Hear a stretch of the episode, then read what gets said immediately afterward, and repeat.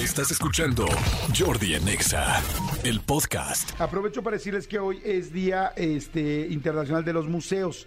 El 18 de mayo se celebra el Día Internacional de los Museos para concientizar a las personas acerca pues, de la relevancia de ir a, a los museos. Fíjense, eh, aquí algo importante. Eh, ¿Cuál fue el primer museo de la historia?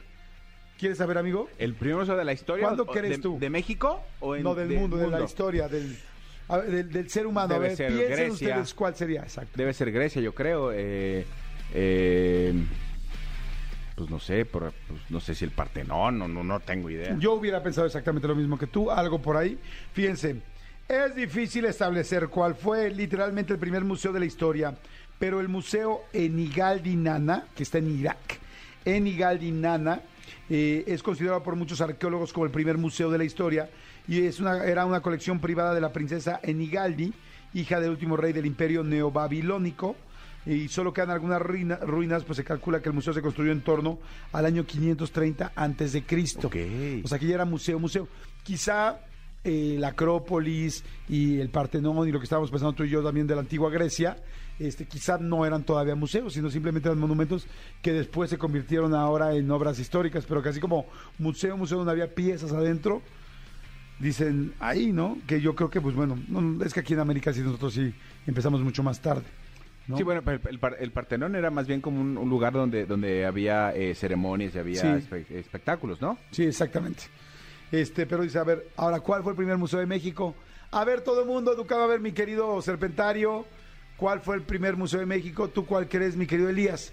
Elías, nuestro dedos de seda, Elías, nuestro operador, ¿cuál crees tú que fue el primer museo de México?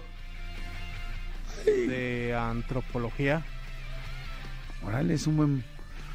Lo que pasa es que es, es muy... Bueno, sí, sí tendría que ser algo de un museo, pero yo me iría más, quizá, más que Azteca, al sureste, quizá un museo... O yo diría, por ejemplo, el, el que está al lado de la catedral, ¿cómo se llama? El Templo Mayor. El Templo Mayor. Yo diría el Templo Mayor. No, yo, yo diría, eh, considerando cuál es la profesión más antigua del mundo, yo diría que el Museo del Sexo.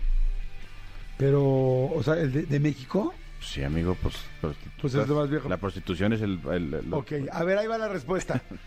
En 1793, en la calle de Plateros número 89, hoy Madero, se inauguró el Museo de Historia Natural, ok, bajo el mandato del virrey Juan Vicente Güemes Pacheco de Padilla.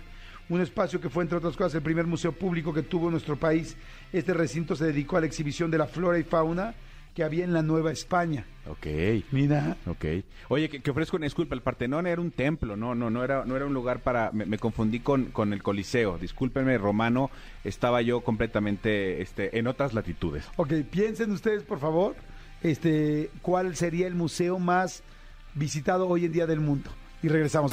Escúchanos en vivo de lunes a viernes a las 10 de la mañana en Exa FM 104.9.